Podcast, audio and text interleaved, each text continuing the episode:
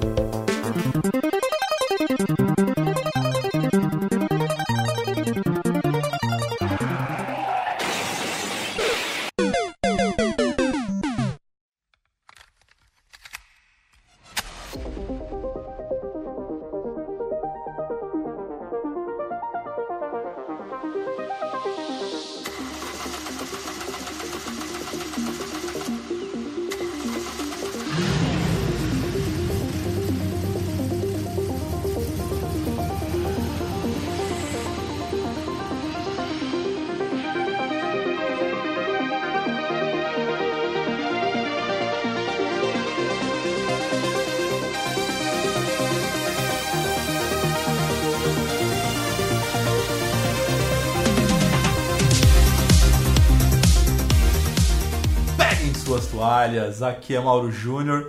E, cara, eu tô muito feliz porque a gente vai voltar sobre um tema que foi a origem do passar de fase. A gente vai falar de jogos retrôs, cara. Eu tenho que segurar aqui, senão eu vou me empolgar, vou queimar a pauta, falar de convidado, deixa quieto. É isso aí, gente, sou Mauro Júnior, tô muito feliz. Fala galera, aqui é o Matheus Reis e eu tenho que confessar pra vocês que meu sonho sempre foi o multitap do Bomberman. Nossa Que isso, foi longe, hein? Nossa, meu sonho, aquele negócio era muito bonitinho, Jesus. Eu só vi em O locadora. problema não é o multitap, eu ter os amiguinhos pra jogar junto. Ah não, né, amiguinhos aí te. É só queria ter, só pra deixar exposto. Então tá bom. E aí, pessoal, aqui é a Pedrita. E pega o lencinho porque hoje é dia de nostalgia. É isso. Pensei que ela tava resfriada. Não é pra enxugar a lágrima mesmo de emoção. Salve tropa, aqui é o Facioli e hoje não tem frase. Confesso que eu tô nervoso. não vou queimar a pauta, mas hoje o nosso convidado é bem especial. 100%. Primeiro, mano, muito obrigado aí pelo, pelo, pelo convite, né? Eu sou o Luiz, do canal Retro Gamer Brasil. Sempre um prazer poder falar do, do assunto que eu, que eu mais amo. E é, cara, eu fiquei muito legal com a, com a abertura de vocês aí, de sentir a emoção que vocês têm também pelo, pelo assunto, pelo tema. Então o papo vai ser muito legal. Falar sobre videogames videogames antigos é, é uma delícia. A gente pode ficar aqui, sei lá, o dia inteiro falando sobre isso, que eu não vou cansar nunca. Meu sonho. Porque nosso cast dura em média 7 não, brincadeira. Vai assustar o convidado. Não, mentira, é rapidinho o nosso cast. Sim, Esquadrão PDF, estamos de volta para mais um episódio. E, como vocês ouviram, a gente tem um convidado muito especial, o Luiz, do Retro Gamer Brasil. Eu tô muito empolgado, tô muito feliz, como eu comentei com vocês. O nome Passa de Fase, na verdade, ele surgiu para ele ser atemporal. A nossa vida é feita de fases, então quando foi criado é justamente para falar de coisas antigas, atuais e tal. E, pô, trazer o Luiz aqui para bater um papo com a gente, muito legal. Que antes de mais nada, Luiz, time, eu só queria agradecer os nossos seguidores aí no Instagram. Então, vocês que seguem o Passar de Fase, trocam ideia, interagem, compartilham. É, muito, muito obrigado mesmo. Vocês que apoiam o Passa de Fase através do link apoia.se barra Passa de Fase. Então, vocês que vêm ali ajudando justamente a ter um editor. Então, muito obrigado, gente. O cast está saindo em dia, graças a vocês. E também, quem quiser falar diretamente comigo, é só procurar por PDF Mauro Júnior. Ou, se quiserem jogar comigo, podem procurar por Passa de Fase em qualquer plataforma de games. E, gente, continuo jogando Starfield. E é só isso que eu faço na minha vida, gente. Eu só tô viajando pelos mundos, enfim. Cara, eu joguei Capitão Comando esses dias. Boa. E tô jogando alguns games que o Facioli fica me empolgando aqui com os jogos que ele fica falando de Play 1. É Tarzan, é Crash, enfim. Aí o Facioli fica me, fica me instigando. Mas geralmente é o que eu tenho, tenho jogado bastante. Fora os jogos multiplayer que a gente tem, tem jogado de vez em quando. Ô, ô Matheus, e você, cara? Pra me encontrar no Instagram, tem que procurar Mateus com th.reis com 3 R's. E pra jogar comigo no Playstation, MMD Reis tudo junto, ou no Xbox, Hail to the Reis. Tenho jogado o recém-lançado, entre aspas, Party Animals, ali passando raiva com os viciados de 12 anos, porque os caras são muito, mano, os caras são muito tryhard nesses joguinhos, Deus me Ah, livre. mas é mó bonitinho. É muito bonitinho, você tá louco. O jogo fofo. Tô rejogando Cyberpunk pra variar e brincando às vezes com o emulador, jogando um Bomberman, que eu gosto pouco, né? E sei, não pode faltar, né? Fechar dois, três Bomberman por ano ali. É, ô, ô Luiz, só pra você saber, o Matheus, diferente de mim, que eu todo ano eu tenho que assistir ta- Star Wars, assim, tipo, eu- todo ano é quase que uma tradição. Tem o Carnaval e tem Star Wars pra mim. O Matheus, ele precisa jogar Bomberman. Olha que ano. É o meu interessante, jogo cara. favorito. O primeiro jogo que eu zerei na vida foi um, foi um Super Bomberman. Então, é. Eu, eu jogo do 1, do Super ao Super 5 Olha, todo a ano. primeira pessoa que eu conheço que tem essa, essa tradição de zerar o- todo ano. Eu sou viciado de Bomberman. Ô Pedrito, e você? Bom, pra quem quiser falar comigo, é só me seguir lá no Instagram. É arroba pedritasev. S-E-V, hein? Não é Pedrita Serva, pelo amor de Deus. Quem quiser jogar comigo no Xbox é HellGirlBR e HellGirlBRX na PSN. E eu tentei jogar aquele Lies of P, mas eu odeio Souls-like. Eu tomei um couro no primeiro segundo de jogo. Falei, quer saber? Eu não quero mais. Aí eu voltei pro Smite, porque saiu temporada nova com roupinha legal pro meu vício, né? E, ai, e Party Animals, gente. O que, que é aquilo? Que negocinho bonitinho. e eu dou tanta risada com aquela porcaria. Porque é muito engraçadinho, sabe? E só, né, não, não joguei mais nada porque o CLT não permite. Ah, tá, Pedrito, eu já ia te perguntar, que essa- esse, esse é o jogo que você mais joga ultimamente, É, cara, CLT Jogo Simulator. Eu CLT. falar sobre Tem um isso. joguinho novo que chama Vida de Professor. É esse aí que eu tô jogando. Muito bom. E você, Facioli? Pra me achar nas redes sociais é Facioli Davi, que é o meu perfil principal, que é onde eu divulgo restaurantes temáticos, é, tô conhecendo bastante. E, e tem minha página agora, né? O meu PS1 Nostalgia, que, pô, era uma página que eu sempre quis fazer, mas depois, assim, que eu entrei pro passo de fase, eu, pô, foi algo que, assim, me motivou mais. Então, pô, voltei a jogar agora, já tem um mês e pouco. Aí tô fazendo live de PlayStation 1, já zerei o Jack Chan Stunt Master, que é o meu jogo preferido. Zerei o Tarzan agora, que, eu, que foi mais difícil que o Jack Chan. Agora o meu próximo vai ser o, o Crash, Crash 3. E, e tô jogando, tô jogando também com, com os manos do Passa de Fase aí. Ontem eu e Mauro jogamos um Crash in Rumble, que tá de graça esse final de semana. Bom demais. Mauro tá, Mauro tá manobrando lá, o maior caçador de frutas zumpa do Crash. E é isso. Show de bola. Luiz, que honra, cara. Que honra, assim, ter você aqui. E, pô, fica à vontade aí pra, pra falar pra galera. Não, é, pô, eu é, sou um apaixonado desde que nasci por, por videogames antigos. Os videogames entraram na minha vida desde sempre. E aí já era agora numa fase já mais adulta, acho que eu ativei né, essa minha comunidade, esses meus canais em 2017, então faz seis anos. É, eu decidi vir para esse mundo de criação de conteúdo. É, criei o Retro Gamer, Retro Gamer Brasil e comecei no Instagram. Depois é, fiz o canal no, no YouTube e, e coleciono, né? Acho que dá para ver é, aqui atrás o meu, meu cenário aqui, mas que é, que é, é real e decidi fazer essa, essa coleção como uma forma de, principalmente de preservação da história, assim. Óbvio tem uma questão é, individual minha de prazer de ter, de colecionar, de... mas eu, eu consegui casar minha coleção com o YouTube, né? Eu tenho uma meta de que eu quero produzir conteúdo de todas as coisas que eu tenho na minha coleção, como uma forma de deixar um, um registro histórico para qualquer pessoa que a qualquer momento queira consultar alguma coisa. Ah, quero saber como é o videogame X, Y, ou tal jogo. Seja uma fonte de consulta legal, com conteúdo, conteúdo histórico. E é um mundo apaixonante, né? Uma vez que o negócio te pica, você não consegue largar, cara. É, vicia isso daqui. E essa, acho que essa, essa tríade, né, de é, colecionar, jogar e produzir conteúdo, para mim é muito satisfatório, né? É uma terapia realmente. Então é isso. Então hoje eu tenho o Retro Gamer Brasil no Instagram e no, e no YouTube como meus principais canais, principais plataformas. E eu adoro quando recebo convites como esse aqui da gente poder, poder conversar. Ô Luiz, você tem jogado alguma coisa recentemente ou só tá focado no trabalho igual a maioria de nós aqui? Não, eu tenho. Assim, a minha rotina é uma rotina complicada, porque eu tô tentando fazer um vídeo por, por semana. É, eu não tenho um dia fixo para para colocar para né, colocar o vídeo no ar, porque é difícil. Isso aqui para mim é um hobby, não é meu trabalho. Então eu tenho que encaixar com o meu tempo. E aí a minha semana ela acaba ficando muito dedicada para a produção do, do vídeo, né? Eu faço tudo sozinho, eu escrevo roteiro, eu que filmo, eu que edito. É, então eu jogo, mas jogo muito daquilo que está no contexto do vídeo que eu tô, que eu tô fazendo. Não tem um jogo que eu tô. Ah, agora eu tô jogando muito isso aqui. Vai sempre de acordo com o tema do vídeo que eu, que eu tô trabalhando. Pô, massa. Bom, então vamos lá, gente. Vamos começar esse cast aqui. A gente já fez essa abertura maravilhosa. Então fechem os olhos, coloquem o fone de ouvido e bora para mais um Passa de Fase Cast. Luiz,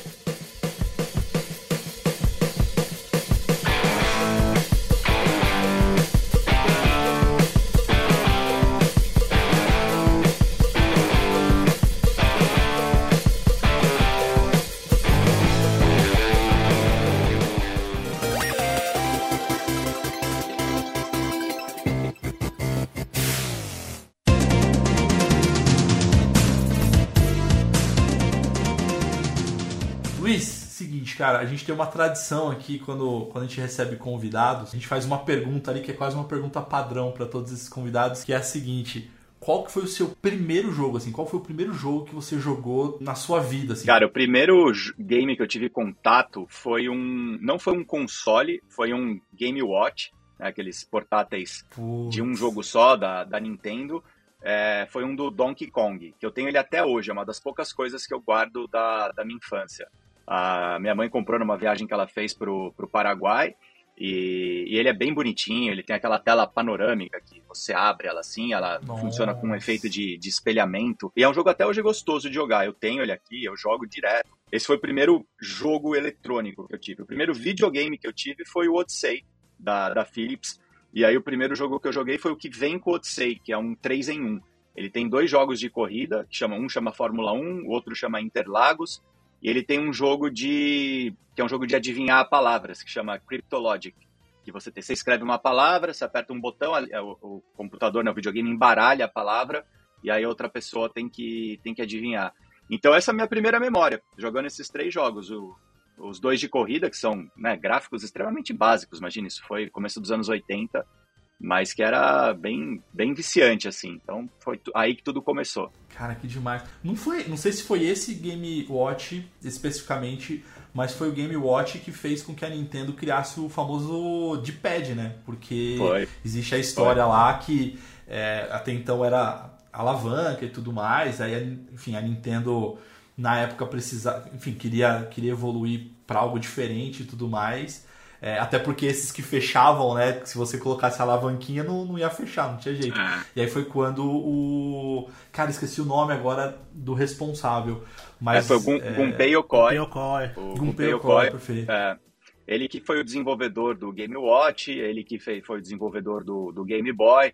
E aí foi isso, ele criou, quando fala ele, né, obviamente nunca é uma pessoa só, Claro. ele era o líder do time de desenvolvimento que, que criou, mas que criou o direcional, é, e aí depois esse direcional foi usado no, no Famicom, a própria SEGA depois também usou nos consoles Perfeito. dela, e o próprio Game Boy também, então foi isso aí, exatamente. Que eu lembro que ele teve a inspiração quando ele tava no, no trem e ele É. via algumas pessoas mexendo em calculadora, né? Que ele olhou e falou assim: hum, acho que tem uma coisa aí, né? Eu acho que foi É. a primeira inspiração dele, né? Foi isso. Ele estava no metrô de lá do Japão e aí ele viu uma pessoa eh, como se estivesse brincando com a calculadora para passar tempo.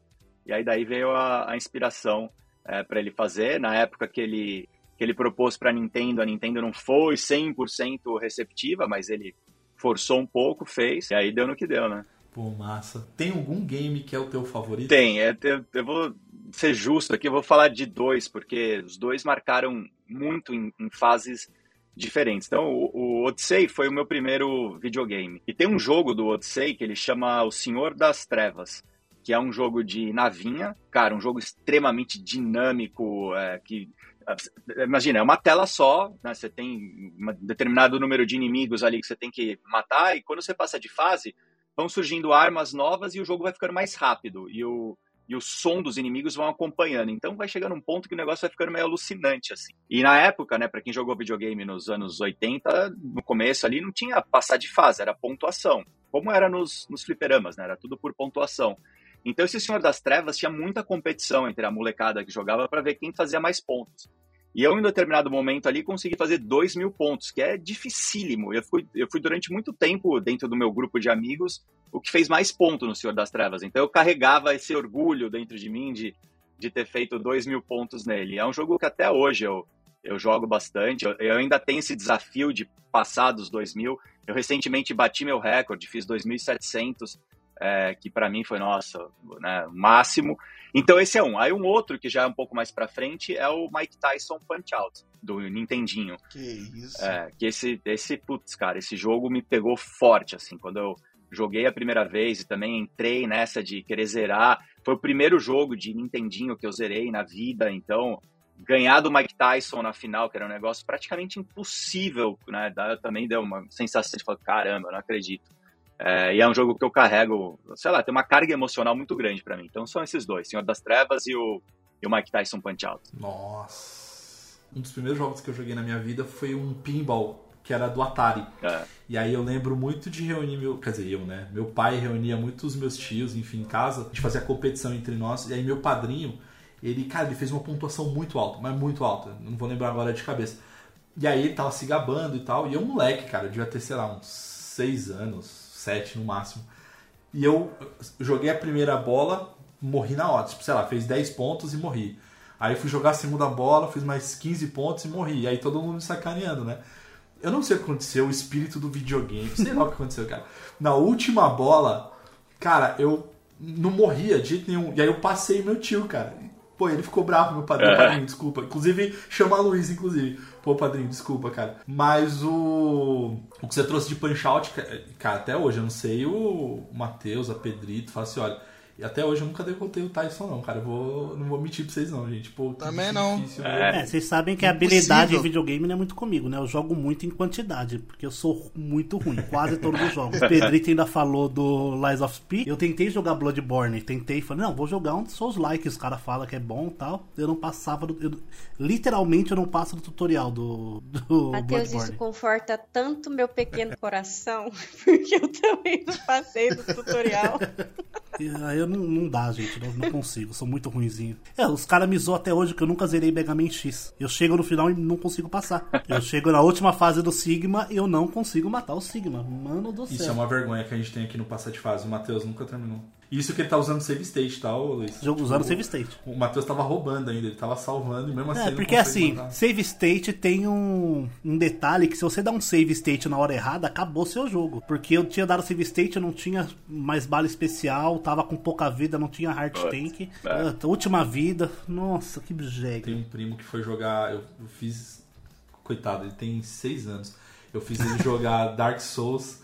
E aí eu dei o controle e ele falei, vai, joga aí. Primeiro inimigo, ele falou assim: Ô tio, isso aqui é. É o chefe já? Falei, não, isso aqui é o, É o é tutorial. é o tutorial praticamente. Ele, que É, cara, difícil. eu falei da assim, criança. Não, cara, eu tô ensinando pra ele o que que é a vida, entendeu? A vida é essa, do mentira. Gente, não fiz isso não, coitado. Então, Luiz, você falou do, é, do Odyssey, né? Que foi o, o seu primeiro, assim, videogame.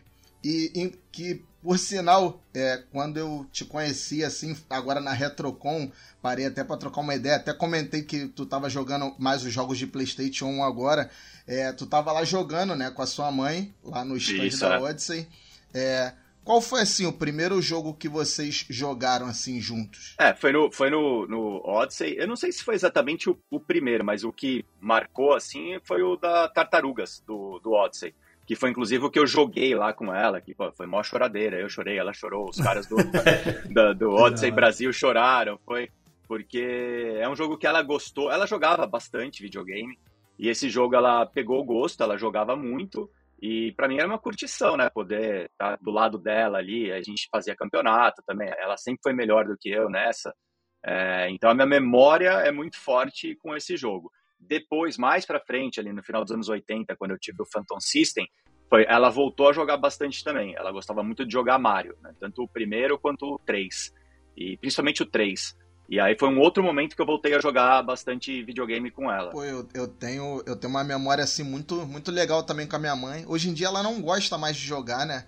Mas era era foi assim entre 99, 2001, que nessa época meu pai trabalhava embarcado, né? Então ele ficava assim 15 dias em casa e 15 dias fora.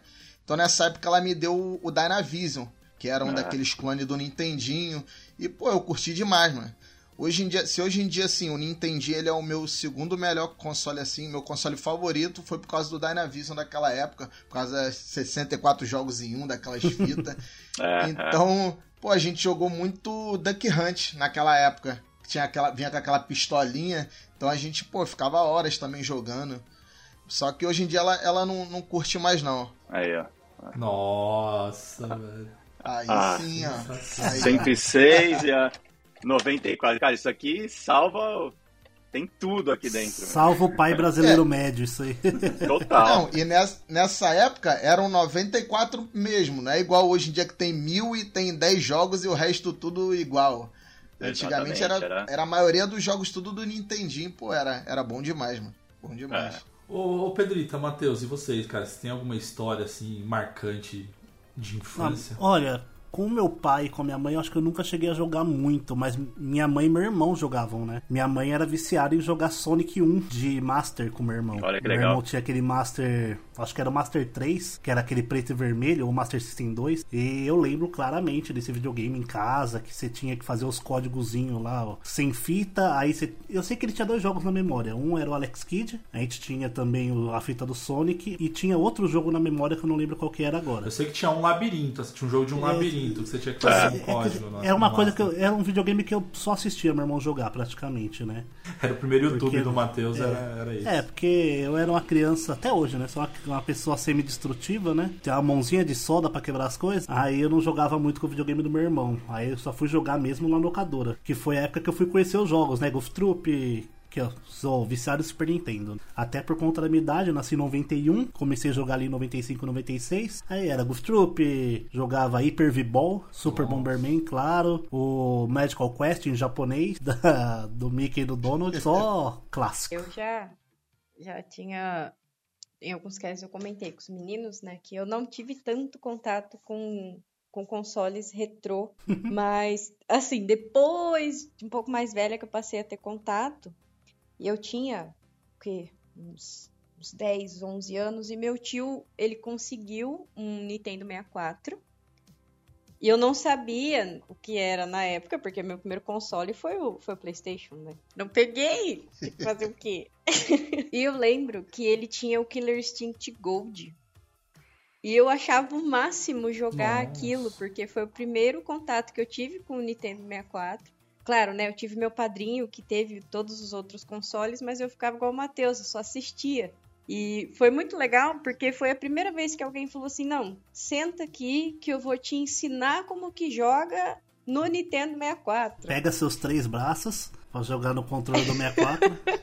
E foi muito legal, porque depois de muitos anos, quando eu consegui comprar o meu primeiro videogame, que foi o Xbox One, com o meu dinheiro, né? E tinha o Killer Instinct na época e me despertou essa, essa nostalgia. Tipo, nossa, cara, meu tio me ensinou a jogar isso daqui no Nintendo 64. E aí tinha um amigo meu, que quando eu passava as férias na casa da minha avó, ela morava em outra cidade. Ele também tinha o Nintendo 64. E eu sempre dava um jeito, tipo, vó, deixei lá na casa do Gabriel. Mas que que tanto você quer ficar indo na casa dele? Eu queria ir pra jogar videogame. Porque. Amizade É, sincera. e a minha avó levava na maldade. Errada É, não tá, né? Mais velho, mas que tanto você quer ficar? Eu, Não, vó, vou lá brincar com o Gabriel. Quer é cuidado. Aí eu ia lá só pra ficar jogando o videogame dele. e a avó ficava puta comigo. Ô Luiz, eu não sei se contigo era assim também. Assim, uma das minhas memórias mais marcantes de, de videogame, meu pai jogava muito comigo também. Meu pai e minha mãe jogavam muito comigo. Cara, meu, meu pai, eu vou contar isso.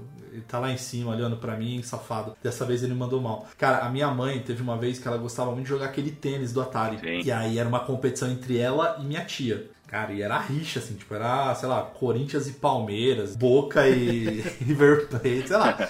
tipo, era uma rixa e minha tia. E aí elas começaram a jogar e não, cara, não tinha fim, assim, tipo, era tie break e tal, e sei lá, acho que elas estavam jogando já por umas duas, três horas já, seguidas, assim.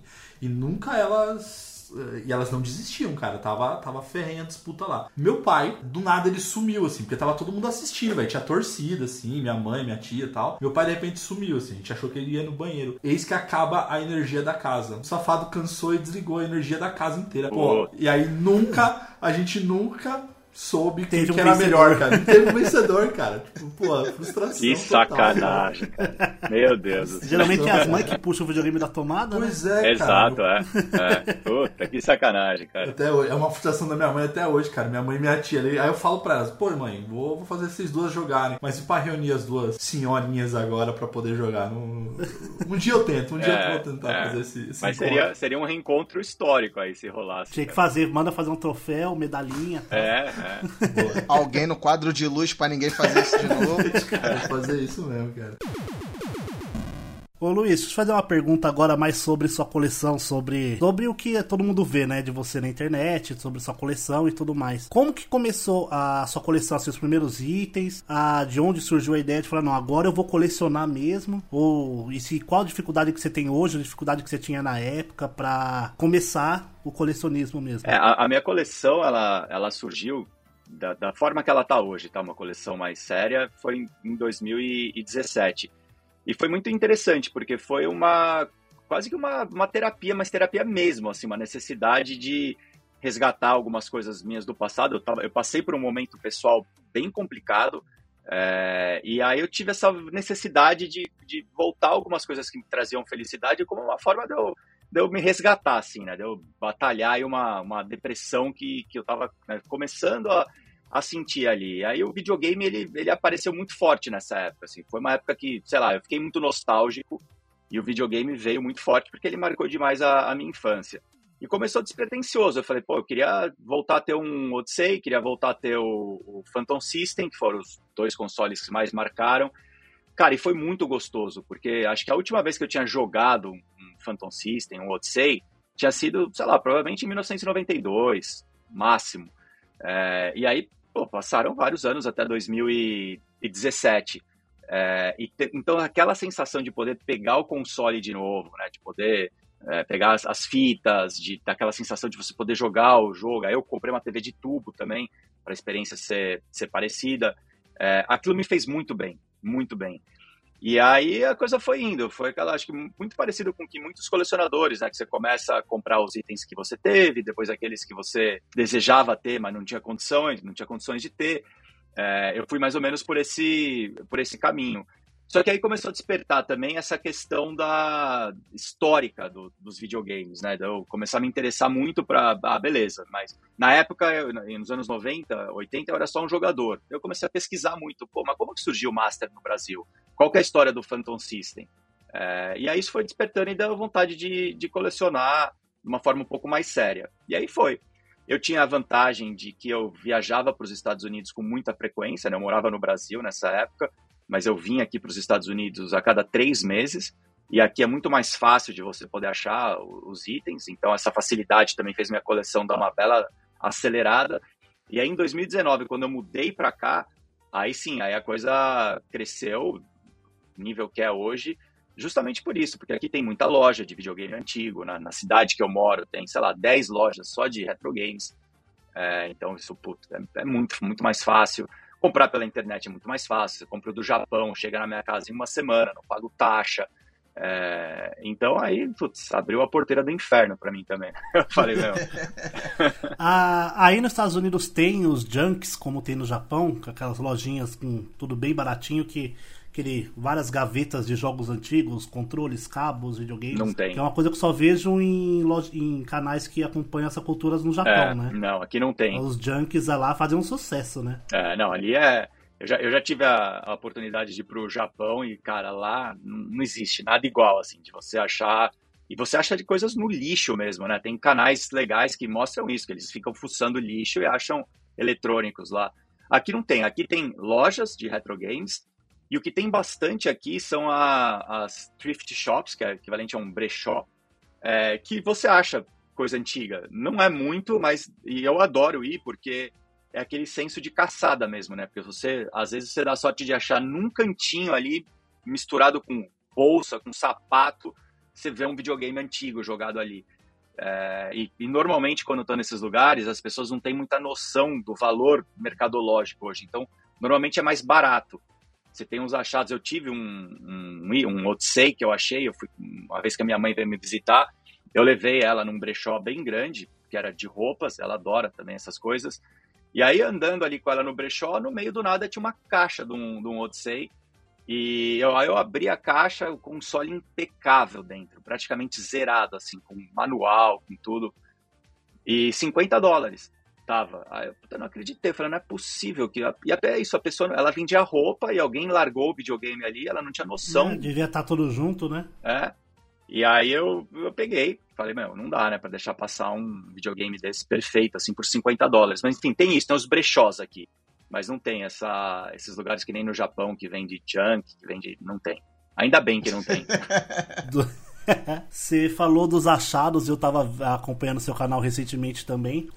Aquele videogame da Pioneer lá. Que Boa. coisa bizarra. Eu nunca tinha visto na minha vida aquilo. Eu achei aquilo incrível, bizarro. Daquele que vai dentro da máquina de, de arcade. Isso que vai com É, um, um- tipo um disquete gigante, né? é, é. É, também, cara, Mano, essas que coisas coisa assim. incrível. É. Mas, esse, cara, esse é um mundo sem volta, porque a partir do momento que você começa a explorar né, esses, esse submundo dos, dos videogames e dos eletrônicos, você vai achando coisa que você fala, não é possível que isso, que isso existia e eu não sabia que existia, né? Como ninguém nunca me contou que um item desse existia. Mas é, cara, uma coisa vai, vai, vai puxando a outra. É, eu, o, o mesmo o vídeo que eu tô. Vou, vou soltar esse fim de semana, vamos ver se eu vou conseguir soltar hoje ou amanhã. Também foi de um item que do nada apareceu, que eu nunca tinha ouvido falar, que é uma. revelando em primeira mão aqui pra vocês, que eu não soltei o vídeo ainda. Mas é uma, é uma TV da Sony que ela lançou. Ela lançou só na, na Inglaterra e ela vendeu só em um varejista. E esse varejista só vendia nas lojas físicas. Ele não vendeu pela internet. E a Sony não comunicou nem no site dela, que é uma Bravia da Sony, só que ela tem um PlayStation 2 embutido na TV.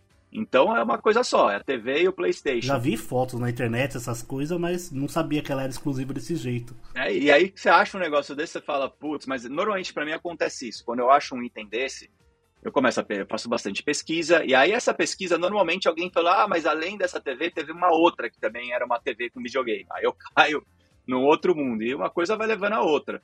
É, mas parece que é um universo sem fim, cara. Tem muita coisa estranha nesse mundo de videogames e de, de eletrônicos. E você não, não tem como é, fazer funcionar, você falou, né? Não tem como fazer o controlador pra ele, né? É, é, assim, tem como fazer, mas dá um trabalho absurdo. É, e eu não tenho aqui, é, na, na cidade que eu moro, eu não tenho nenhum técnico de videogame que consiga fazer coisas um pouco mais elaboradas como essa. Eu poderia até Você tem que modificar fazer. o videogame pra isso? Não, é, é, você- adaptado por fora? Você consegue fazer umas adaptações, você não mexe no videogame, você tem que fazer um- umas adaptações para ele funcionar com outros comandos. Ele conseguiria funcionar ligado no meu computador, por exemplo. Mas, mas dá um trabalho e é uma coisa que eu não, eu não sei fazer e não sei nem se eu vou tomar coragem de fazer. Tá guardado aqui. Vamos ver se um dia eu vou, eu vou tomar coragem de, de mexer nele. Porque, cara, ele é muito, muito pesado. Assim, não dá nem para falar, "Ah, vou mandar para um lugar. Não dá. Teria que ser um lugar que eu consiga levar, pôr no meu carro e levar ali, porque ele é muito pesado. Pô, você tem dois, dois itens na sua coleção que eu acho muito maneiro, assim. Que um é o aquele GameCube, né? Feito pela Panasonic. Eu só tinha visto aquele, aquele GameCube no seu canal e agora eu vi no, no Museu do Videogame. Que eu fui agora é, mês passado, é, que tava em Espírito Santo ele. Aí eu fui, pô, é muito maneiro, mano. E, e aquele Iowa Mega CD, É, que, pô, é muito igual a- aqueles, aqueles aparelhos de som antigo, né? É. Eu tinha um aparelho de som daqueles antigos, só que embaixo tem uma entrada pra fita. Pô, é, é, é muito maneiro, mano. Isso aí você. Eu só fico feliz porque finalmente eu encontrei mais alguém além do tio da Pedrita e eu com Nossa, é GameCube. verdade. entendeu? Assim, cara, eu comemoro toda vez que eu encontro alguém que já tem um GameCube. Ah, eu gostava do GameCube também. É, não, esse, esses dois você conseguiu quando você já tava aí? consegui aqui. O, o GameCube eu achei numa loja aqui. Era um item que ele tava na loja. uma- É uma loja que fica bem perto da minha casa. Ele tava lá muito tempo. E, assim, o GameCube é um videogame que eu não joguei na, na época que ele foi lançado. E mesmo depois que eu voltei a colecionar, como ele não fez parte da minha vida lá atrás, eu nunca tive muito interesse por ele. É, então eu vi esse videogame lá sempre e nunca dei, nunca dei muita bola. Mas aí no meu canal do YouTube, um dos quadros que faz mais sucesso é o que eu falo sobre videogames raros, né? E aí isso, aí, bom, beleza. aí eu comecei atrás de videogames raros, independentemente de eu gostar muito ou não, para poder produzir o conteúdo do canal. E, esse item, esse GameCube é muito lindo, né, cara? Ele é, eu acho ele, cara, sei lá, parece uma, uma obra de arte, assim. É, e aí um dia eu falei, beleza, vou, vou, vou, vou atrás, vai ser uma forma de eu aprender a jogar GameCube. É, ele é ele está desbloqueado de região, então eu consigo rodar jogos japoneses, americanos, então também foi meio coringa para mim. Ele funciona como um DVD player, é, que também é uma vantagem versus um GameCube normal. Então também eu não tinha um DVD player aqui, então eu achei, eu, eu, eu inventei motivos para eu comprar. e aí eu peguei ele. E o, e o da Iowa eu comprei pelo site de leilão do Yahoo. Esse é um item extremamente difícil de achar, muito difícil principalmente um funcionando. Às vezes aparece, mas eles estão quebrados. Mas esse eu fiquei bastante tempo procurando e aí consegui achar. E esse, esse é um dos meus xodós, porque ele é um Mega Drive. Né? E o Mega Drive é um videogame que eu joguei muito na minha infância, que eu gosto bastante. É, eu sou muito fã. Então esse é um que ele não é só o GameCube hoje aqui ele é uma peça da coleção. O Iowa não, eu jogo bastante nele. Para mim é, é, legal a experiência. E eu tenho muita fita cassete, ele tem um tocador de fita cassete. Né? Então aqui na minha game room, quando eu quero ouvir música em fita cassete, eu boto nele ali e, e fico ouvindo. Então esse é um que eu uso bastante. Aí, ó, por isso que eu gosto do Luiz, gente. Porque o Luiz, assim, ó, tem o GameCube, agora ele gosta do. Tem o Mega Drive, pô, o Mega Drive é da minha infância, tá vendo, Matheus? Pega tá essa. Vendo, Super Nintendo. Ah, não, Super Nintendo, é porque assim, indiscutível, né? Mas. Teve algum console ou algum jogo que você considera assim o mais difícil que você conseguiu adquirir? Aquele que você fala assim, nossa, esse foi o que eu mais tive dificuldade, mas eu consegui pegar no final. Posso falar um, um jogo e um console. É, eu vou começar pelo console, o que também eu fiz um vídeo relativamente recente no, no meu canal.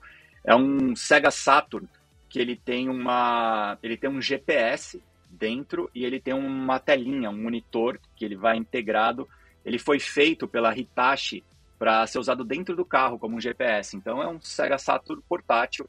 Ele tem mais ou menos o mesmo tamanho do Saturn, só que ele é um pouco mais fino, mas ele tem essa tecnologia de GPS, né? O que é muito louco você imaginar que você ia meter um Sega Saturn dentro do carro. Caraca, é, sensacional. É, ele chama High Saturn Navigator, no High de, de Hitachi, né? E o Navigator de navegação, ele vem com software de, de GPS. Então era isso, você tinha que meter ele no, em algum lugar ali no console do carro, no painel do carro, e com essa telinha virada. E, e foi engraçado esse videogame, porque eu fui uma vez para Singapura, tem uma das lojas de videogame mais incríveis que eu já visitei, que chama Retro Nuts. É, e eu fui lá, eu fui a trabalho, mas aí acabei caindo nessa, nessa loja. E o dono é um colecionador, um dos mais hardcores que eu já vi, assim. Ele tem uma coleção absurda. Eu fiquei lá horas trocando ideia com ele.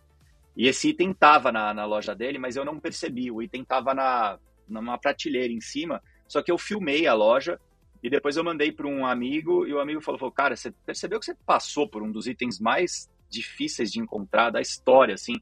E aí só que eu só vi isso depois que eu já, tá, já tinha voltado aqui para os Estados Unidos, né? Aí falei, putz, aí fiquei com aquele sonho de achar esse item e aí demorou pra caramba e eu consegui, consegui pelo site de, de leilão do, do Yahoo também. É, então, de console é esse. De jogos, é um que está em algum lugar aqui, que é um, aqui, que é um jogo de, de Atari e que é incrível, porque é um, um, dos jogos de Atari que eu mais jogava é o jogo do Gremlins, é, que é um jogo bem legalzinho, tem um gráfico bem decente para a época do Atari. E aí, quando eu comecei a colecionar, eu fui atrás dos jogos que eu tive na época e o, o do Gremlins, o Gremlins é um deles. Só que eu, eu, todos os meus jogos são na caixa. E é, é bizarro. O, o Gremlins, você acha muito fácil o cartucho solto, só que é impossível de achar um na caixa. E até um assunto que é meio um, um tabu dentro do aqui de quem coleciona. Fala, por que, que ninguém guardava a caixa do Gremlins? Né? Porque qualquer outro jogo você guardava e do Gremlins ninguém tem. Até porque se molhar e duplicar tá ótimo, né, cara? É um jogo, não é só o é, Gremlins, né, cara? Vai ver que é por isso. Sei lá se tem alguma, algum, alguma lenda urbana por trás. Mas enfim, foi muito, muito tempo procurando, assim, de ter uma fase que eu entrava no eBay todo dia e falava, não é possível. Que aí já virou uma. já começou a mexer com o meu brilho, assim. Eu falei, não é possível que eu não vou achar esse, esse jogo.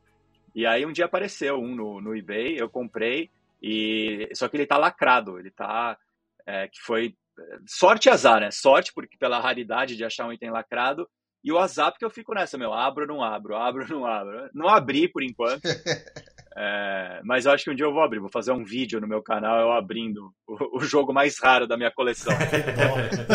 e essa era até a pergunta que eu ia comentar contigo, né? Qual que é um dos seus itens mais raros? Já tá, tá é, respondido, né? É, isso acho que é, de, de jogo, acho que esse foi o, o mais raro, assim, o mais, o mais difícil de eu, de eu achar.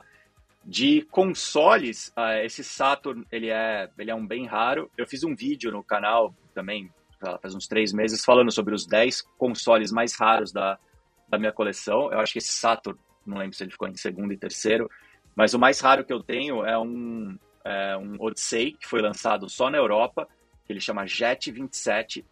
Ele foi lançado por uma subsidiária da Philips lá, que chama Radiola. E, a, e ele é um Odyssey, só que ele tem um monitor integrado, um monitor branco e preto. Ele parece um computador, porque o Odyssey ele tem teclado, né? Para quem não conhece, ele é um videogame que ele tem um teclado de membrana. E esse daí ele tem um teclado e um monitorzinho. Ele é super, um item bem bonitinho, assim. Ele é bem legal mesmo. Então esse, esse é o mais raro, assim, disparado o console mais raro que eu tenho. Esse, esse aí é aquele que você, que o teclado ele tá embutido nele, que você desencaixa, que não, não, a esse ele, não. Esse ele é, ele é, ele é um, o console ele é o teclado, né? Você não tem. É, o console e o teclado ele fica em cima dele, assim. Ah, tá. É, Ô, é. Facioli, fui, fui, procurar imagens desse videogame, né? No Google pra saber do que ele tá falando, porque eu nunca tinha visto. Adivinha se a primeira imagem que aparece não é do Instagram dele. é o único. E esse foi um achado, cara. raridade nem sempre tem a ver com quanto você paga, né? Quanto você paga tem um componente de sorte muito grande.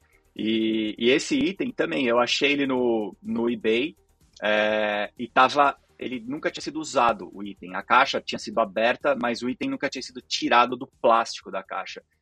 E o cara que vendeu, vendeu por um preço ridículo, assim. Eu nunca entendi. Eu cheguei, eu só, eu só acreditei que o item ia chegar de fato a hora que eu peguei, abri e tirei da caixa. Porque eu falei, ou é um erro, ou eu fui enganado. É, porque foi um preço muito abaixo do preço de mercado dele. Então eu dei sorte. Foi um item, cara, o cheiro, vocês não têm noção do cheiro dele. A hora que eu tirei do plástico, que veio aquele cheiro de eletrônico novo ainda. Até hoje, quando eu ligo ele, é, vem um cheirinho de dentro dele, assim, que como se fosse de eletrônico que tá sendo aquecido ainda, assim. É, é de peça que nunca foi aquecida, né? Daquele cheirinho do. É, eu fico até com pena de usar, falando, meu, tomara que, que não queime um disso daqui. Mas, é, mas foi uma baita sorte, né? Ele é o mais raro, mas não foi nem de longe o, o, o item mais caro que, que, que eu paguei na, na minha coleção. Ô Luiz, qual que é assim o item dos sonhos para sua coleção assim, uma coisa que você fala, puta, isso aqui, quando eu pegar isso aqui, eu acho que nada vai me dar tanta alegria. Não, eu acho que eu já essa essa fase eu já eu já passei assim, acho que hoje eu tenho as coisas que eu realmente gosto. O que acontece muito hoje em dia é esse exemplo da TV da Sony, que eu do nada eu me deparo com um item que eu não sabia que existia e que, óbvio, tem, tem que ter alguma, algum interesse do meu lado, né? Pô, se, é, o PlayStation 2 foi o último console de videogame que eu joguei na minha vida, na, no, no, curso natural da minha vida. Depois do PlayStation 2 eu parei de jogar e depois só voltei quando eu comecei a colecionar em 2017. Então, é um videogame que eu tenho ainda um vínculo emocional. Quando eu vi essa TV com ele, eu falei, pô, é legal, é um videogame que eu gosto. E para produção de conteúdo do canal vai ser fantástico. É um, é um, vídeo que eu sei que ele vai performar bem. Mas não era o item que eu desejava, porque eu nem sabia da existência dele antes, né? Eu acho que eu já meio que completei isso. Tem um, um videogame que é que me despertou interesse, porque ele é uma, um clone do PC Engine, e o PC Engine é um videogame que eu sou muito fã, que ele chama é, Viewstar. Ele foi um clone do PC Engine que foi lançado na Coreia. E é um videogame estupidamente raro de, de aparecer. Apareceu um recentemente no eBay, acho que deve estar lá até agora. Mas se eu não me engano, o cara tá pedindo 16 mil dólares né, no videogame. Né? Não tem como, é um negócio surreal. É, mas ele fica guardado numa caixinha aqui de lista de desejos, né? Se, se um dia a sorte bater na minha porta, quem sabe, né? Mas ele é, ele é muito raro, muito raro, muito raro. Esse é um negócio, sei lá, devem ter produzido mil unidades dele pouca gente sabe. Esse que apareceu no eBay foi, cara, um unicórnio, assim, ninguém acredita como apareceu. Ele tá perfeito, tá em condições perfeitas, mas é, diria que é esse. tá? Mas não, ah, não é que assim, ah, morro de desejo, vou, não, não vou fazer nunca uma loucura para ter isso daí. Mas talvez seja a pecinha que falta do quebra-cabeça.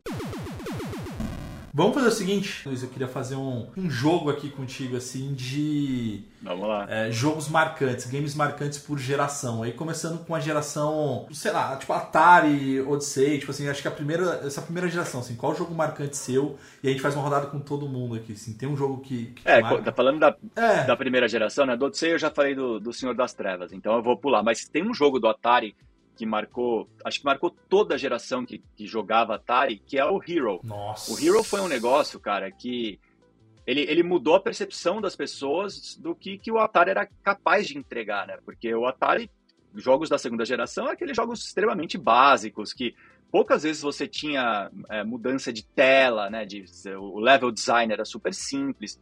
O Hero trouxe um mundo completamente novo, que você tem inúmeras telas, cada tela ela tem uma, um design diferente. O controle do personagem é um absurdo, o gráfico é muito bonito.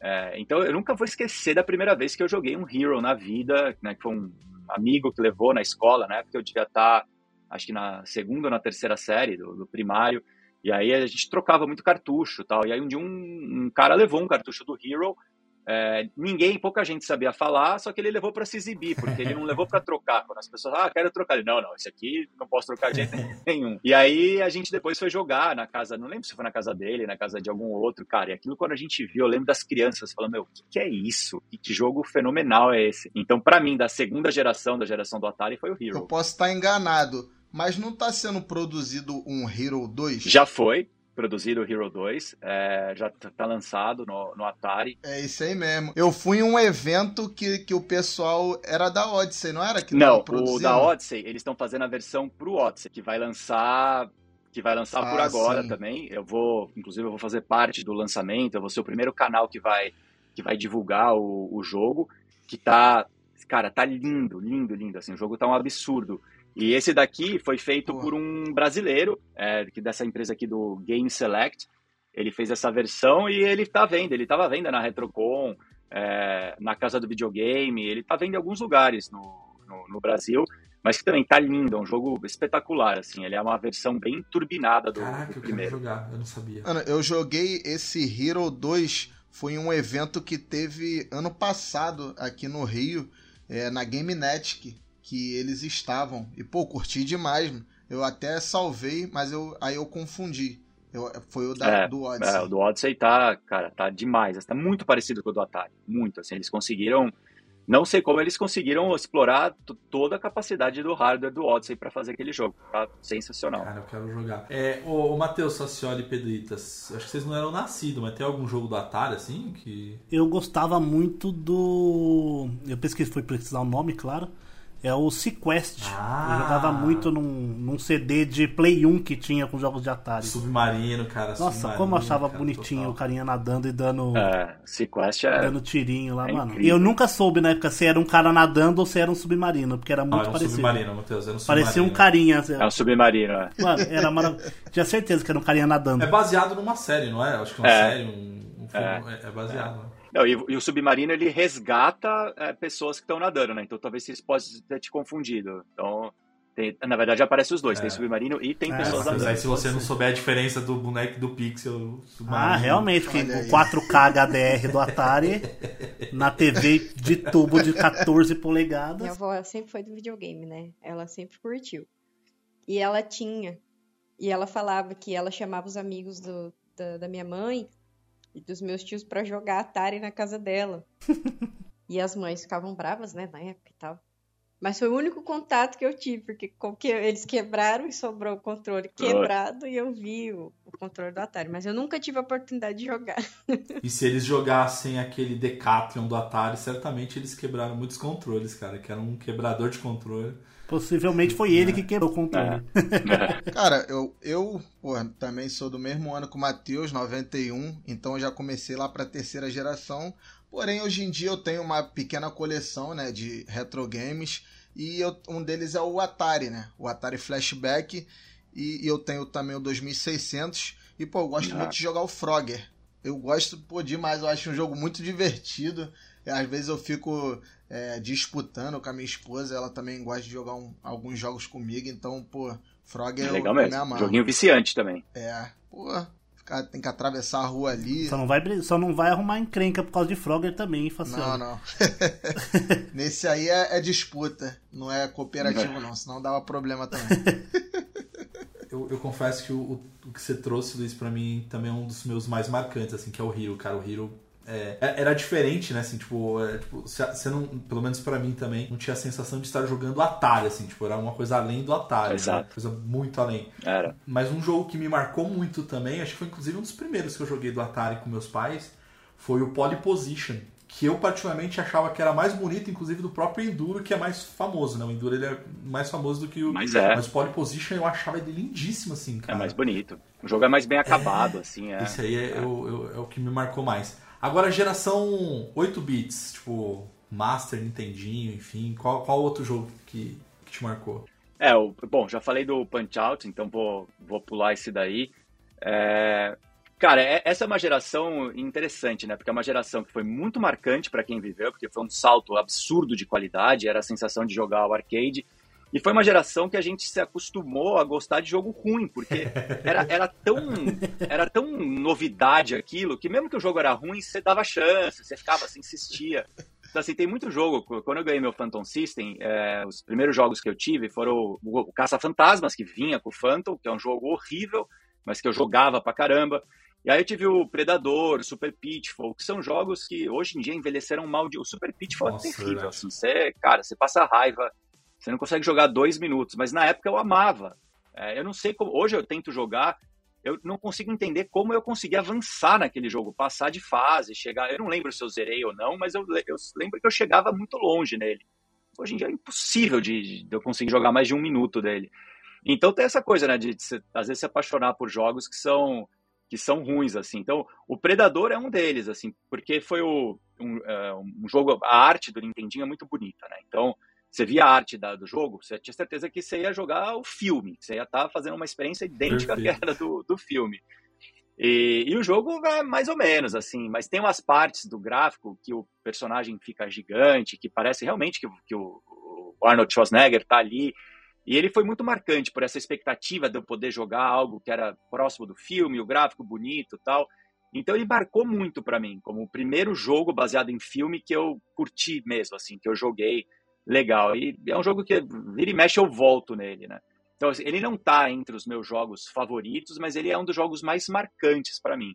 Se eu falar dos meus favoritos, acho que depois do Punch Out é o, é o Mario 3. É, para mim o Mario 3 ele é ele é um jogo de outro planeta, assim, cara. Ele, ele vai. Ele é atemporal, ele vai ser bom. Daqui a 100 anos, se alguém jogar Mario 3, ele, ele vai ser bom ainda. Que inclusive foi o vencedor, né? Da Copa do Mundo de Foi, foi Nintendinho. vencedor, é. Ali era difícil Pô. brigar com ele. Apesar que, eh, eu não sei se vocês viram ali, a final foi emocionante, cara. Foi, pô. Eu só fiquei chateado que o Circo Charlie nem apareceu, pô. Pô, o pessoal não, não costuma jogar muito não, mano. Agora eu percebi isso. Acho que só eu mesmo. Ele teve, ele teve, ele teve uma votação razoável, assim, da votação da, da galera. Mas foi legal desse vídeo, né, que a gente fez essa Copa do Mundo de Nintendinho com o BRK Sedu e com o Kogudo, Cogumelando, que depois é, eles postaram muitos conteúdos de, de Nintendinho, né? Eles postaram bastante coisa de Mega Man. E acho que ontem, se eu não me engano, o BRK Sedu postou alguma coisa do Circus Charlie. Ele, ele fez, acho que, um, um shorts no YouTube. Eu não sei, eu vi que ele postou alguma coisa. Mas que é legal, porque, puta, quando um cara desse posta, né? Um cara do tamanho dele, você traz de volta o jogo, né? Tenho certeza que ontem uma galera, depois que viu o post dele, foi, foi jogar. E é um baita jogo Demais, divertido. eu jogo até hoje. Difícil, difícil. eu acho ele, ele um pouco fácil, mano. Não sei se é porque eu sou, eu sou viciado. O jogo é fácil, a hitbox dele é difícil. Matheus. Eu, eu vou aproveitar que o, que o Luiz trouxe um game baseado em filme. Eu vou trazer um que me marcou muito do, do Nintendinho, que foi aquele Darkman. Que era um, é um filme também de um cara que acho que ficou todo desfigurado. Eu não vou lembrar direito o filme. E aí ele usava umas faixas, né? E aí ele podia, na verdade. Não é o Homem Invisível? Não, não, não era. um- Não, ele, ele ficou todo desfigurado e ele conseguia. é, acho que era através de máscara mesmo, assim, ele virava outras pessoas mesmo, assim. Então. é, ah, cara, é bizarro. Vai assistir o filme ali, Matheus. Tipo, o filme é legal. Quer dizer, pelo menos na minha memória, na minha memória é legal o afetiva, filme. é legal. né? É, é. E o, e o jogo Darkman me marcou muito, porque foi um filme de herói naquela época que eu assisti e tudo mais, e foi um filme que me marcou muito. Eu, eu gostava muito de Darkman e eu gostava muito de Dark and, eh, Dark and Duck, que era da Disney também, que era meio que baseado nele, que é, tipo, era o Batman da Sim. Disney ali, tipo, tinha uma mistura ali, que era dois joguinhos, que era quase um É. Mega Man, assim, esse jogo, assim, não fala Ah, mesmo. pra mim não adianta. Mario 3 não tem nem discussão. Não joguei tanto 8 bits, mas pra mim o que eu tinha disponível era Mario 3 e Sonic 1 ali. Fácil. Desculpa aos amantes de Sonics, mas pra competir com Mario 3 você tem que ser um puta de um Pô, jogo. cara, não fala isso não, cara. Ah, é, é difícil. Ah, eu falo, gente. Não tem como, vocês sabem, né? Pô, pra mim, cara, é como o Nintendinho ele só entrou na minha vida é, há bastante tempo depois por causa do Dynavision, é, pra mim o que marcou foi o Sonic, que era o que vinha na memória do Master System 3, que também foi o primeiro jogo que eu joguei também na minha vida. Mais respeito, por favor, Matheus. Mas o Sonic do Master é Demais. muito bom, né? Tem um debate Não, grande. ele é assim, se O Sonic excelente. do Master ele é melhor que o do Mega tal. Eu acho um debate Sim. justo, eu não acho um absurdo Tem gente falar que isso. acha. Eu, eu acho ele mais carismático que o do Mega. É. O do Mega é muito wow, so cool, tal, mas eu acho o do, do Master mais bonitinho. É, mas é, é muito. Eu comecei pelo do Mega, então acabei, né, me identifico mais com ele. Mas o do Master é muito, muito bom. Muito, assim, é um jogo que é legal você voltar a jogar hoje em dia, que, que te surpreende. É, a jogabilidade dele envelheceu, envelheceu bem, né? Assim É. como a do Mario, porque você vai pegar jogos muito antigos, geralmente são jogos mais travados, jogabilidade meio, meio estranha, meio ruim, mas tanto Sonic quanto o Mario de 8 bits ali, supra-sumo do, da, São mesmo. da jogabilidade. Pedrita, tem algum jogo, tem algum jogo do Nintendinho? Ou do Master System? Ah, eu não tenho, não tenho, pô. Eu não tive contato. Eu fico bolada com o assunto, porque assim, eu sou de 95, caramba. Tem problema. Pedrito, então Aí, eu vou deixar, eu- eu vou deixar você abrir essa rodada, a última rodada, que é a geração 16 bits, vai. Mega Drive, Super Nintendo. Essa você, você certamente jogou alguma coisa, vai. Eu acompanhei meu padrinho, né? Nessa daí. Então já ajuda, Só vai. eu ficava igual o Matheus, eu, eu só assistia. Eu vi ele jogando algumas coisas no Super Nintendo. Só que eu não lembro de cabeça o nome do jogo. Ah, e tinha um que ele jogava que eu achava super legalzinho, era um carrinho coloridinho. Mas eu não lembro, cara, eu era pequena. Ah, Eu gosto assim, eu gosto de informações precisas pra ajudar a gente a adivinhar, Carrinho. ajudar você, cara. ficou ficou excelente. É, se vocês falarem assim, vamos começar a conversar do PlayStation, o PlayStation X até a nova geração. Nossa, a Pedro destrói. Agora, Retro Games, É. eu sou uma mera pupila de vocês aqui. Tem Eu sou a problema. jovem aprendiz do assunto. Pedrito é nosso padawan. Sensacional. Eu sou a- o jovem padawan que, que vai pegando a informação com vocês aqui. Vocês são meus tutores nessa situação. Então fechou, senhora Pedrita. E você, Luiz, o seu? Ah, certamente do Mega Drive, porque eu não, eu não joguei muito Super Nintendo Toma, na, Matheus. na época. É, para mim o console, meu console favorito da, da quarta geração foi o, foi o Mega. Putz, mas aí tem vários, cara. Tem. Não sei, difícil escolher, mas acho que talvez o jogo que eu mais joguei do, do Mega foi o do Senna, o Nossa, Super Monaco GP2. bom demais. Acho que esse foi o jogo que eu mais passei tempo jogando. É, é muito legal, cara. É um jogo muito bem feito. Um jogo. Pensa em qualquer aspecto de, de desenvolvimento de jogo, esse jogo é, é- é ferrado, assim, é bom. E um jogo que desafia muito, né? Que você tem que treinar, treinar, treinar. Cada detalhe da pista que você tem que saber aonde vai fazer a curva, qual o lado certo de frear. Ele é tecnicamente muito bom. E, e você tem que estar num nível de concentração absurdo, que é um segundo de distração para você arrebentar o carro e, e perder tudo. É, então acho que foi o jogo de Mega que eu mais joguei. Para mim é, é ele. Tiver, é difícil escolher um, mas tendo que escolher é ele. Cara, o Mega tem muito jogo bom, viu, Matheus? Não, eu não falei que não tem. Você que tá, você que tá aí na defensiva. Ah, agora na frente do convidado tu não quer falar, né? É, Eu falo, Super Nintendo é melhor. Não tenho vergonha nenhuma de falar. Mas puxa, Tá bom. puxa você, Matheus. Geração 16 bits pra mim é Super Bomberman 4, é o jogo mais importante pra mim assim. Então, não tem como, é o meu jogo favorito ali, Super Bomberman 4, perfeito, zero defeitos. Cara, eu não, eu não vou. Eu vou fugir um pouco, assim, de Mega Drive Super Nintendo. Eu vou falar um do Neo Geo. Opa, Não que eu, que eu tenha o Neo Geo, mas que eu joguei muito no fliperama.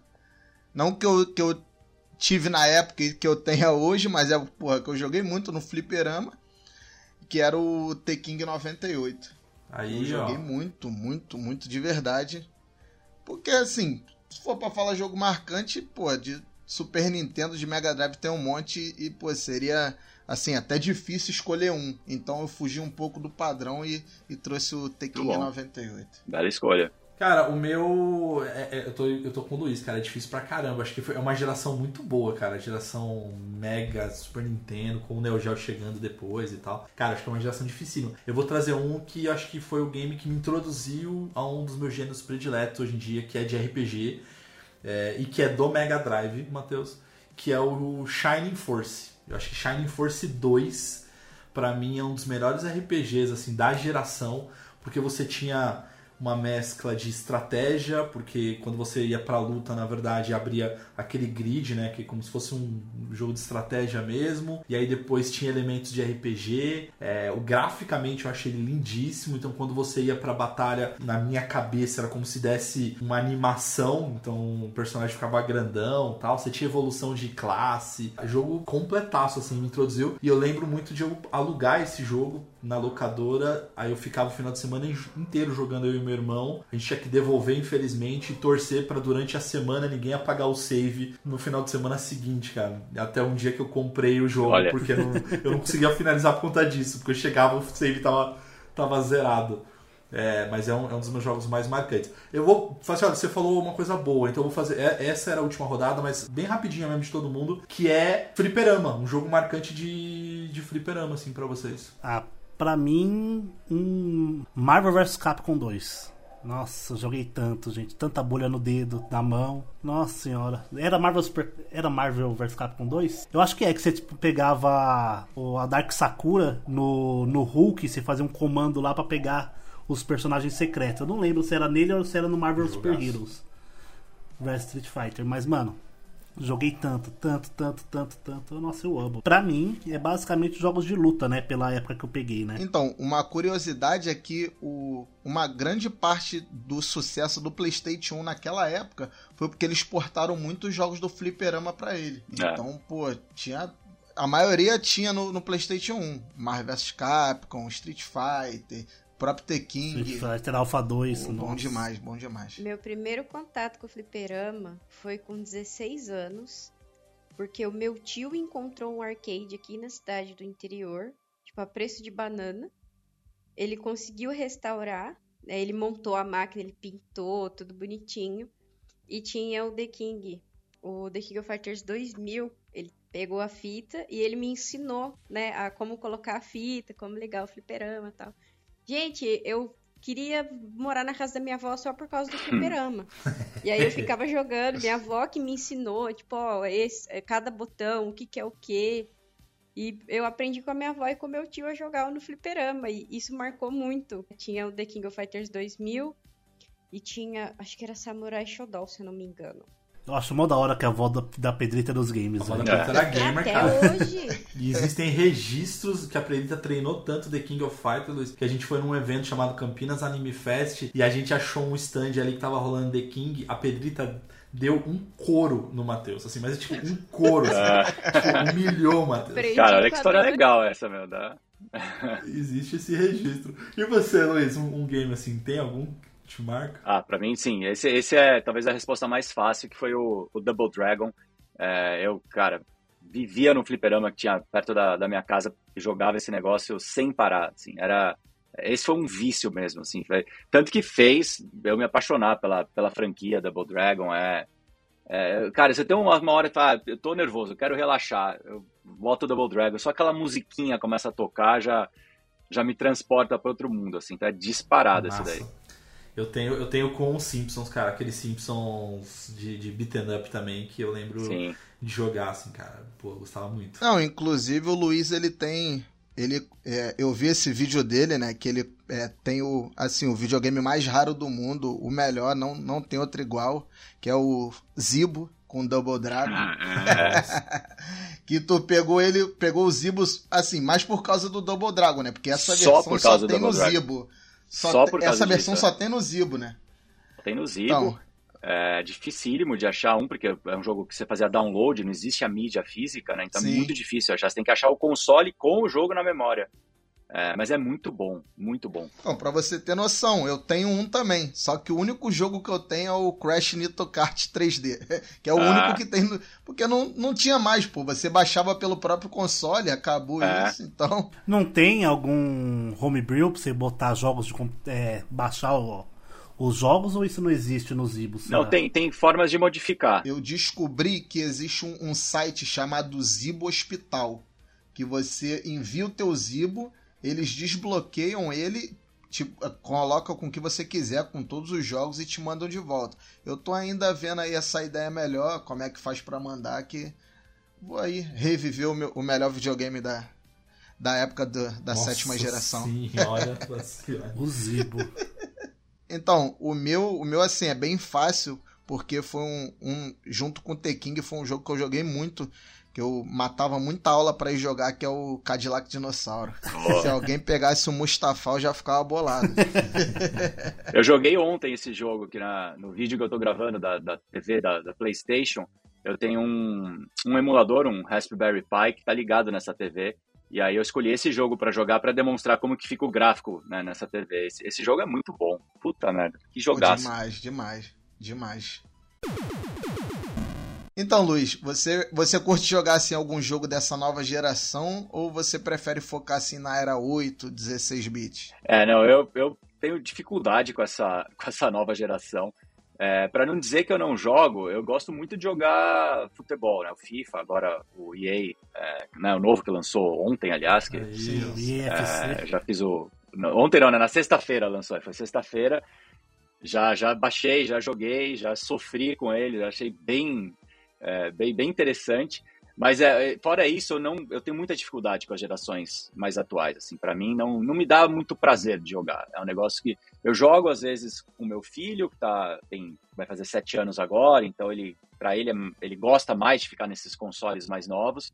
Mas é, é um esforço que eu faço assim. Então não tem, não tem nenhum jogo posso, ah, esse daí peguei gosto, tô jogando. Não, é, é futebol, é o FIFA e o resto é eventualmente para acompanhar meu filho. Show. Cara, vai ser muito legal o teu filho dar continuidade ao, ao, ao teu projeto, né, Luiz? Porque É. aí ele pega da geração depois dos 16 bits, né? Aí, ó, pô, cara. Os videogames retrôs, É. Play 4. Mas eu falo isso com ele, assim, claro, ele é muito novo ainda, né? E a gente, como pais, a gente também não quer que ele tenha exposição na internet, ele não, não aparece no meu canal, não aparece. É, mas óbvio, ele, ele vê eu fazendo os meus conteúdos, tá? Quando ele foi na Retrocon, que ele viu eu dando um autógrafo, ele falou, como assim, meu pai dando um autógrafo, né? Eu nunca tinha dado autógrafo na minha vida. E aí ele fica, ah, não, eu quero ter um canal no YouTube também, eu quero ser o Retro Gamer Júnior, eu quero ser. Tá, tá. Ah, muito bom. Ah, maneiro, maneiro. Falou, um dia, um dia vai, cara. Um dia você vai dar continuidade nisso aqui. Luiz, eu queria te agradecer demais, cara, pelo espaço que você deu pra gente, ali, o tempo que você concedeu. Então, cara, foi, de novo, foi um prazer, foi uma honra ter você aqui. O Passa de Fase, ele tá desde 2016, assim, tipo, Que só legal. que é de três anos pra cá que, de fato, a gente pegou firme os podcasts, enfim, conteúdos e tudo mais. E é, eu sempre falo, assim, que os- as minhas inspirações na época, lá no passado, foi o Jovem Nerd, foi o 99 Vidas, que são os caras que, pô, são tão no meu coração. Um dia, um dos meus sonhos também é poder ter um contato e bater um papo com ele. E aí, quando a gente entrou nessa nova fase, assim, do passar de fase, é, eu, eu, eu tenho que te agradecer mesmo, Que porque você também é, é uma, uma dessas inspirações, assim, sabe? Pra gente fazer, continuar. E eu acho que você trouxe uma coisa que foi muito legal, que eu levo isso muito pra minha vida, é que eu levo o passar de fase muito como uma, uma terapia, assim. É um, é um espaço, acho que esse é o momento de, de reunir pessoas que têm um gosto em comum pra ficar batendo papo. Então, o nosso dia a dia, pelo menos o meu dia a dia ali, é super é, é desafiador, né? Porque, pô, minha vida CLT é ali, e quando a gente para pra, ou pra jogar videogame ou pra bater um papo, assim, é, é super prazeroso, é super gostoso. Então, de novo, queria super te agradecer desse momento aí que você teve com a gente, cara. Não, eu, eu que agradeço. É, acho que isso que você falou agora é uma forma bem legal de, né, de, de fechar, porque, pô, aqui a gente ficou aqui uma hora e meia aqui conversando, né? Que uma hora e meia prazerosa, né? Tipo, agora eu desligo aqui eu vou estar mais leve, eu vou passar um dia mais, mais feliz ali, porque a gente ficou uma hora e meia falando de coisa que a gente ama e dá para sentir, né? Dá pra, eu senti vocês falando aqui, o quanto vocês sentem paixão, o quanto vocês colocaram aqui, né? Que traz muita emoção. É, isso faz, faz muita diferença. Então é isso mesmo, esse senso de comunidade que é muito legal. Então eu agradeço muito o convite. Para mim foi realmente um prazer bater esse papo e, e, parabéns pelo trabalho de vocês. Obrigado. Você falou do, do prazer, assim, da. Que a gente realmente gosta de bater papo sobre o videogame, né? Tanto que a primeira entrevista que a gente fez foi com o Arthur Sauer da Le Burger aqui em São Paulo. Ele é super gamer, a, o, a hamburgueria dele é toda temática e é tudo do acervo pessoal dele, de coleção, coisas em tamanho real tal. E ele falou uma coisa que eu levo até hoje, que ele fala assim, meu, foi a entrevista que eu mais gostei de fazer assim, porque falou de videogame. Tipo, não quiseram saber de restaurante, de, de cozinha, de nada. Vocês me chamaram para falar de videogame e a gente falou de videogame. Qual ketchup que ele eu usa. Eu levo muito isso. Qual ketchup é Heinz. e aí e a gente leva muito isso de querer, tipo, Vamos chamar a galera pra falar de videogame, mas é de videogame. Então, tipo, independente de quem seja, a... se a gente traz, a gente gosta de bater papo, falar bobagem, dar risada, zoar um ao outro, né? Porque eu sou da Nintendista, o Mauro é ceguista, né? Então sempre rola uma. Uma. Como é que é? Uma discussão semi-saudável. Não, semi-saudável, né? Eu falo que o lema do podcast é bom porque ninguém se respeita, então. Então, obrigado aí pelo, pela oportunidade, né? Porque, como o Mauro disse, uma honra ter você aqui Bom, queria gente. agradecer a todos os nossos ouvintes que estiveram com a gente até aqui. Lembrar que estaremos na BGS. É, quem estiver lá com a gente para poder pô, trocar uma ideia, porra, bater umas fotos. Teremos um quiz lá, ó, valendo camisa do Passa de Fase. É só colar lá, estaremos todos os dias. E, pô, eu queria agradecer é, primeiramente ao Luiz e também queria agradecer ao Passa de Fase, porque, assim, Luiz, não sei se você sabe, eu sou assim o mais novo aqui, eu tenho, é, eu acredito que quatro meses com eles, então... Passou pô, do período é... de experiência, Faciado. Mentira, assim, sacanagem, eu... cara. assim, pô, você é um cara que você é um cara que eu me, me, inspiro bastante, porque eu gosto muito de retro games. E eu acredito que se não fosse o Passa de Fase hoje, eu não teria essa oportunidade de poder estar tá trocando essa ideia contigo. Fiquei nervoso em, em alguns momentos, mas a edição vai ajudar bastante. Então, pô, queria. queria agradecer demais, cara, pela sua presença, por esse bate-papo. E foi o que você disse. Pô, é, eu acho que vai ser assim, um dos nossos casts mais longos, mas tipo, a gente nem É. percebeu, mano. Porque o papo tava tão bom que, pô, foi, foi bom demais. Ah, legal, pô, fico feliz com as suas, com as suas palavras, mas também é, a recíproca é, é verdadeira, assim, eu acho que eu também poder conhecer melhor vocês, conhecer melhor o, o trabalho de vocês e agora também de ajudar a divulgar o trabalho de vocês, que acho que essa ajuda mútua que é importante nessa nossa comunidade. Esse famoso espalhar a palavra. É, exato, é isso aí, isso aí. Valeu, galera. Até o próximo Passa de Fase Cast. Tchau! Uhul!